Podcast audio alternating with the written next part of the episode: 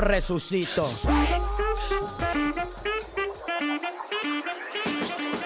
Bienvenidos a una nueva temporada de Santos por accidente y no es que quiera rimar, pero es hora de predicar. Empezamos una nueva temporada, claro, con nuevas temáticas, con cosas que tal vez harán tambalear las creencias de algunos porque las han tenido bien arraigadas desde adentro, pero es pura tradición.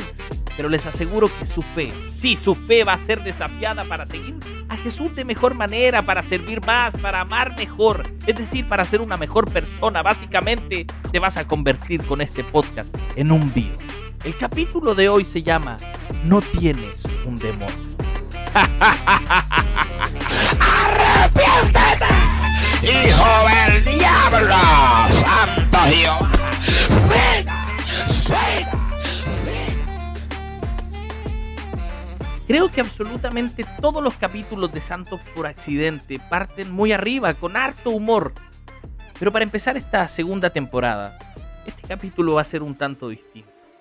Porque decidí abrir mi corazón, decidí abrir mis tristezas, mis dolores, mis luchas y compartirlas con ustedes. ¿Por qué? Porque primero no ha sido fácil este tiempo. Y segundo, creo que no hay ningún sentimiento que se compare aquel que cuando estás atravesando un dolor, cuando estás atravesando una circunstancia difícil, que escuches algo que te haga sentido y que tú digas, hoy a mí también me ha pasado. Creo que ese es el mejor sentimiento de la vida. Y quiero conectarme con aquellos que también están sufriendo, que también lo han pasado mal. Y por eso les quería abrir mi corazón. Cuando yo tenía alrededor de 15 años, yo viví con mi papá viajé de Chile a Ecuador. Ecuador es el país donde vive mi papá, actualmente igual. Y yo soy ecuatoriano, por si no lo sabían. En realidad mi vida ha sido ir y venir de Chile a Ecuador. De Chile a Ecuador. En realidad allá me decían chileno y aquí me decían ecuatoriano. Es decir, que yo no era ni de aquí ni de allá. Así que cuando juegan a la pelota, nunca me pregunten de qué parte o de qué equipo soy. Siempre me he sentido más chileno, sí. Pero lo mismo digo en Ecuador, siempre me he sentido más ecuatoriano. Pero el motivo de mi viaje para regresar al país donde yo nací y separarme tal vez de mi madre, de mis hermanas por primera vez, fue quizá un motivo un tanto cobarde. Pero no me juzguen, porque en realidad era solo un niño. Y les voy a dar contexto para que me entiendan. Mi mamá quedó embarazada de alguien que no era mi padre. A pesar de que estuviesen divorciados, la imagen de un niño siempre es que sus padres estén juntos, no sé, o sea, uno como que siempre se imagina algo así. No conocíamos a su pareja. Y mi mamá no quería absolutamente nada con él, entonces no cabía en mi mente el por qué estuvo con ese tipo. Mamá, somos cristianos, eso era lo que yo le repetía todo el tiempo, como si ella no lo supiera, como si no tuviera suficiente con lo que su cabeza la debe haber atormentado. Pero fue en ese momento en que yo sentí una decepción tan grande de mi superhéroe llamada mamá. Pero ahí no termina la historia, no solamente con el embarazo de mi madre, puesto que cuando nació mi hermano tenía una malformación genética y su esperanza de vida era de solo un año, nada más. Aparentemente era un niño normal, pero su retina estaba quemada. Él nunca vería, Tenía problemas al corazón, problemas respiratorios graves. De hecho, pasamos más tiempo en el hospital que en la casa durante toda su corta vida. Todos en la familia tuvimos que aprender a hacer RCP para cuando mi hermanito David hiciera apneas. Apneas es cuando se interrumpe su respiración y cuando empieza a ahogarse, se ponía morado. Todo eso le pasaba a él. Me costó mucho amarlo, ¿saben? Estúpidamente yo pensaba que mi madre dejó de ponerme atención así como cuando mi padre se fue. Sí que él tuviese la culpa, no tenía nada de culpa, pero yo lo responsabilizaba por, por esta decepción que yo sentía por mi madre. Pero en mi cabeza siempre hacía eco algo en particular.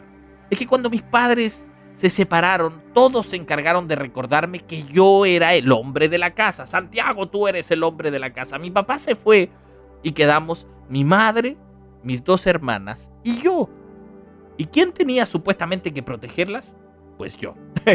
¿Quién tenía que ser fuerte? Adivina. Yo. ¿Y saben qué? Arrugué. Un día harto de nuestra vida en el hospital, con un hermano con malformaciones genéticas y con un montón de problemas. Yo después de ya meses de, de esta misma rutina, en que casi ya estábamos viviendo en ese lugar, viviendo en el hospital, decidí llamar a mi papá y decirle que me quería ir a vivir con él. Nunca lo hubiera hecho, nunca me hubiera separado de mi madre, pero estaba como harto, estaba colapsado. Dejé el colegio tirado a mitad de año, justo para las vacaciones de invierno.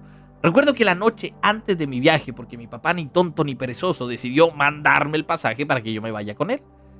Pero esa noche antes del viaje lloré porque sentí que, que no había cumplido con lo único que se me había pedido cuando me decían, Santiago, recuerda que ahora tú eres el hombre de la casa.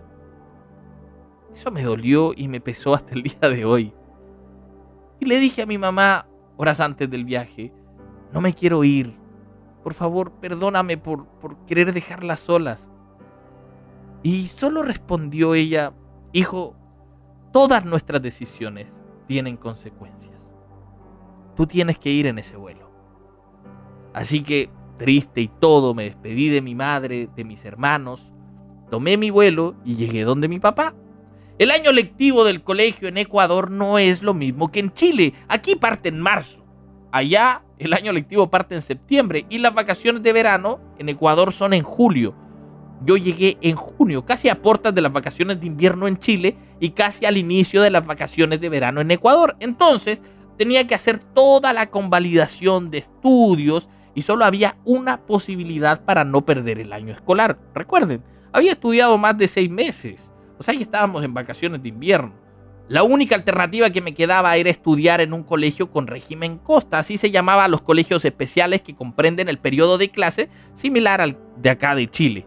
Y mi papá me dio dos opciones, me dijo, ¿qué prefieres? ¿Entrar al colegio ahora, así como si estuvieras en Chile y así no pierdes el año?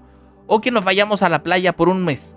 Y posterior a eso, obviamente entras al colegio normal, pero lo que sí vas a perder el año.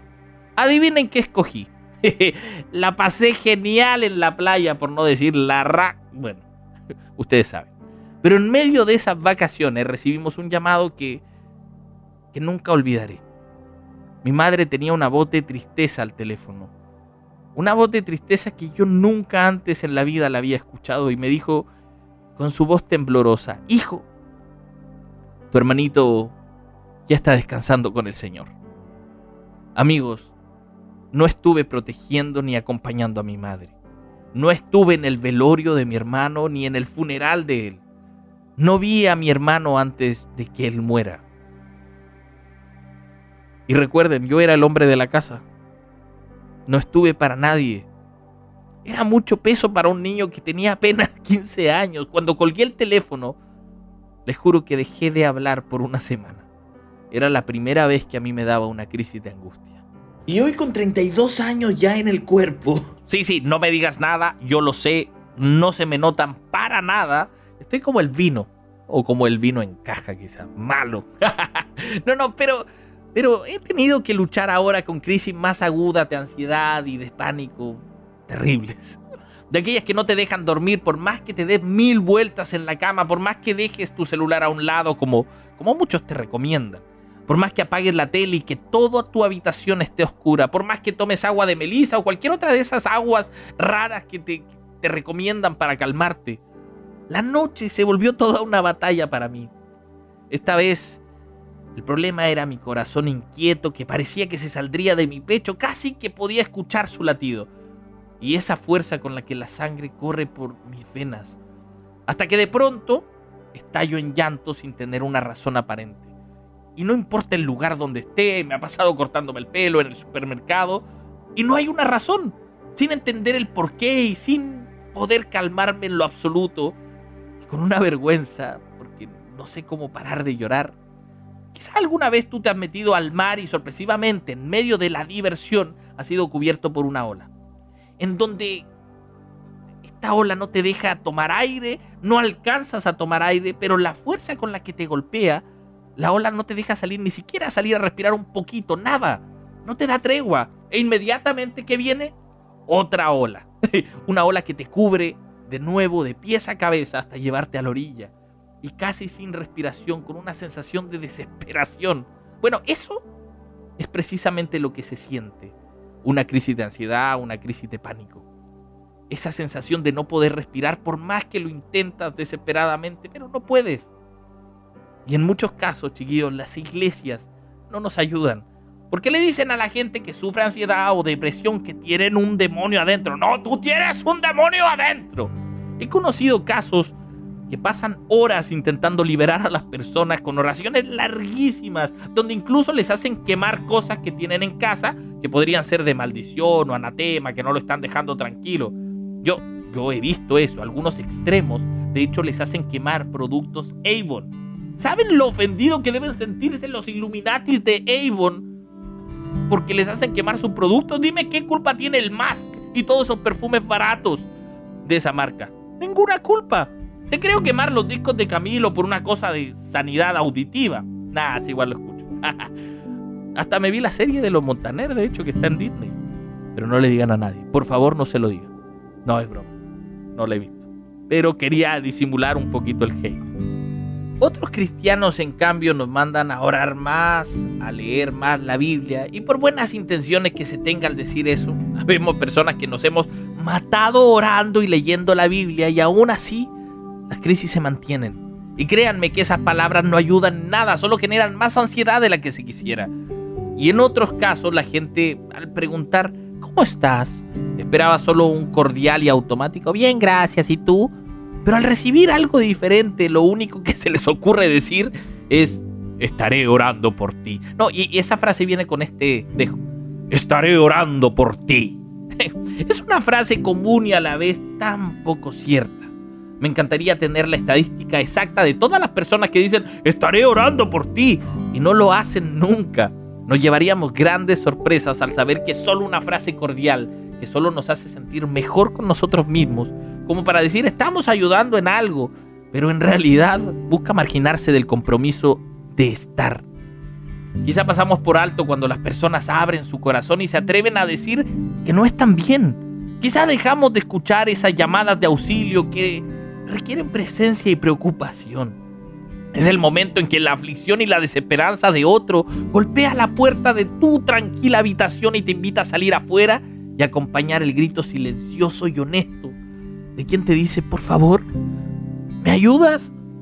Porque no puedo solo.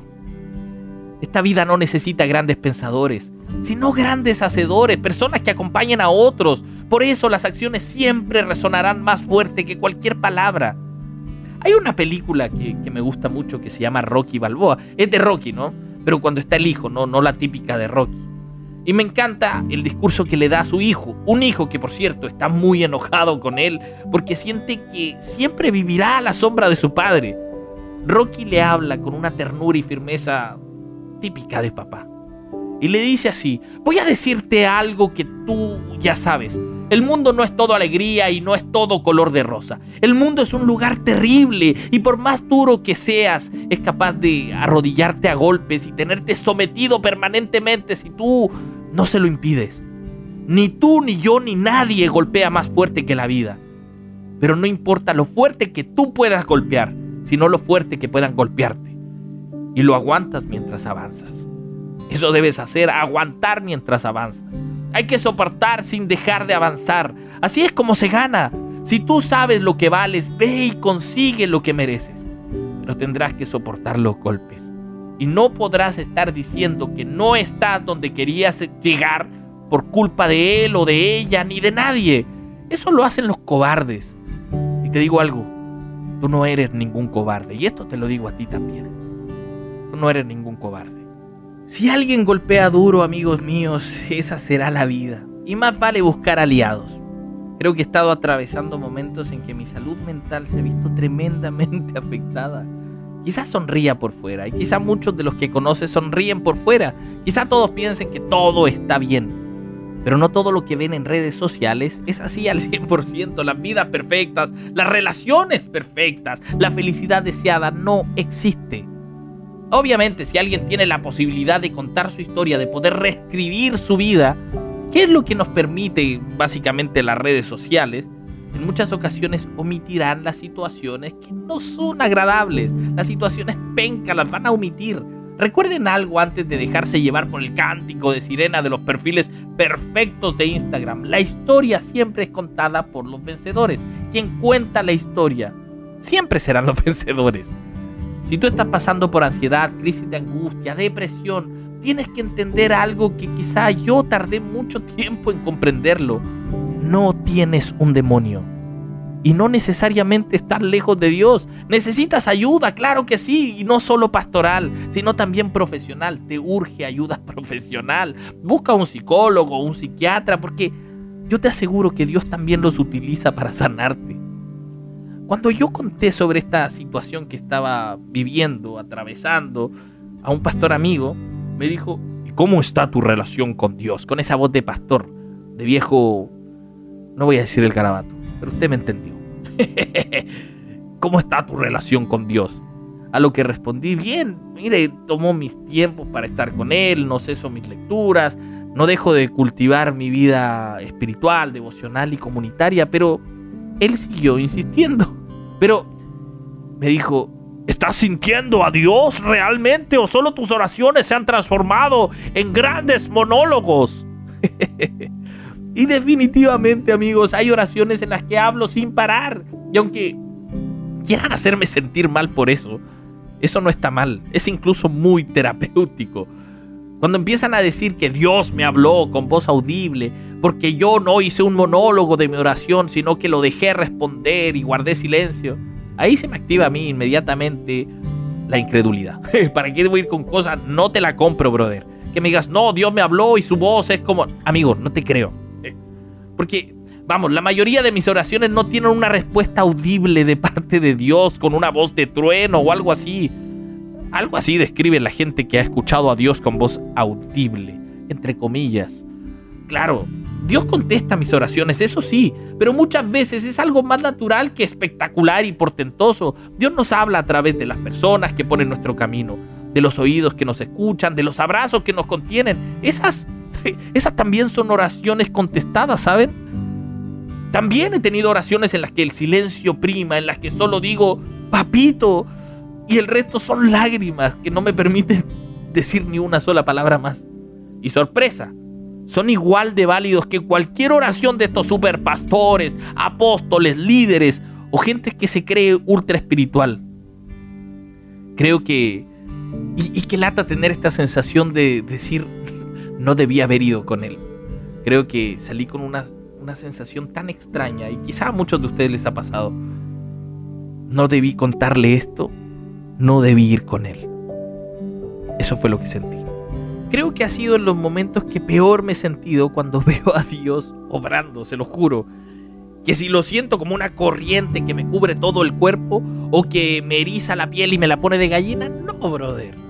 Y eso fue exactamente lo que le respondí a este pastor. Y me trató casi como que estuviera abandonando mi fe o como si estuviera endemoniado. De hecho, empezó a orar gritando con, una oración como fuerte, como poderosa y a reprender quién sabe qué. Y quizá tú estás en una situación similar. Que pareciera que lo que menos sientes es a Dios. Pero ¿saben quién tampoco sintió a Dios en su momento? Jesús. ¿Qué? ¿Te volviste loco? Quizá eso es lo que estás pensando justamente ahora. Pero el Evangelio de Mateo capítulo 26, versículo 36, contiene el relato que para mi opinión es el más desolador. Es e, e, el lugar en que puedo ver a un Jesús demasiado frágil. Después de que sus discípulos le dijeran que nunca lo negarían, que si era necesario morir con él, lo harían. Lo dijo Pedro, y ya sabemos lo que sucedió con él. Pero todos los otros discípulos dijeron lo mismo, eso dice el texto bíblico. Y cuando llegaron al Getsemaní, les dijo a sus discípulos, siéntanse aquí, que voy a estar allá orando. No puedo dejar de pensar que Jesús les dijo eso con una sonrisa en su rostro. No, siéntense aquí, así como, como el anfitrión, como el carismático. Siéntense aquí, tranquilos. Miren, yo voy a estar orando un ratito por allá, pero ya vuelvo al tiro. Ya, tranquilito. Usted me espera aquí, tranquilito. Y yo vuelvo. Yo lo siento así, con una sonrisa en su rostro, tratando de contenerse o de demostrar que todo estaba bien. Pero cuando toma a sus amigos más cercanos, Pedro y los dos hijos de Zebedeo, dice el relato que estando con ellos comenzó a entristecerse, es decir, de a poco, y comenzó a angustiarse en gran manera. Es como que esperó a estar en un lugar realmente seguro para él, para comenzar a mostrar su angustia, y yo estoy seguro que su sonrisa debe haberse borrado en ese momento. Y les dice, Amigos, tengo una angustia de muerte, quédense aquí, manténganse despiertos conmigo. Otra versión dice, mi tristeza es tan grande que siento morir. Demonios, es Jesús. Eso es Jesús en un momento de angustia tal que sentía que, lo invadía por completo, que no se podía mover, no sé. Sentía que se iba a morir en ese instante. Ya sabemos que se iba a morir. Pero quizás Jesús en ese preciso instante sentía que, que su corazón no le iba a dar más, que su angustia lo iba a matar. En ese momento. Esa es la descripción que las personas con ansiedad y crisis de pánico sienten. Es una angustia de muerte. Y este es Jesús, brother. No estaba endemoniado, definitivamente no estaba lejos de Dios, ni su fe se había apagado. Simplemente son cosas que suceden. Y cuando se puso a orar, recuerden, está viviendo el momento de más angustia nunca antes relatado a lo largo de su vida. Es la primera vez que yo veo a Jesús a un Jesús con, un tipo de ansiedad, con un tipo de sensación de muerte, con miedo y en medio de su desesperación busca a Dios para tener consuelo o, o quizá tener alguna respuesta y ora diciendo, Padre, Padre, si es posible, pasa de mí esta copa, pero que no sea como yo quiero, sino como tú. ¿Saben cuál fue la respuesta de parte de Dios? Un profundo silencio. El relato no dice nada. No dice si Dios le respondió, le dio calma, no dice nada de eso. Y fue donde sus amigos, a los que les pidió en medio de su dolor, de su angustia, de su angustia de muerte, que se quedaran con él despiertos y adivinen qué estaban haciendo. Dormían. Qué triste imagen, loco. Es demasiado triste. Cuando más lo necesitaba, ellos solo dormían. Quizá me imagino cuando Jesús les pidió ayuda a ellos, solo deben haber dicho, estaremos orando por ti. Y se durmieron. Volvió Jesús una segunda vez a orar e insistió con la misma frase a su papá. Adiós. Pa, por favor aparta de mí esta copa, pero que no sea yo. Que no sea como yo quiero, sino como tú quieres. Y otra vez, una segunda vez, se encuentra con un silencio Quizá esa no era la respuesta que él buscaba. Y sus discípulos nuevamente dormían. Una segunda vez sus discípulos estaban durmiendo. Brother, su amigo está desesperado y ustedes solo duermen. Maldita sea, reaccionen. Y volvió una tercera vez a orar en medio de su angustia y repitió exactamente lo mismo. Padre, es como, repite tres veces como diciendo, Padre, ¿me estás escuchando no?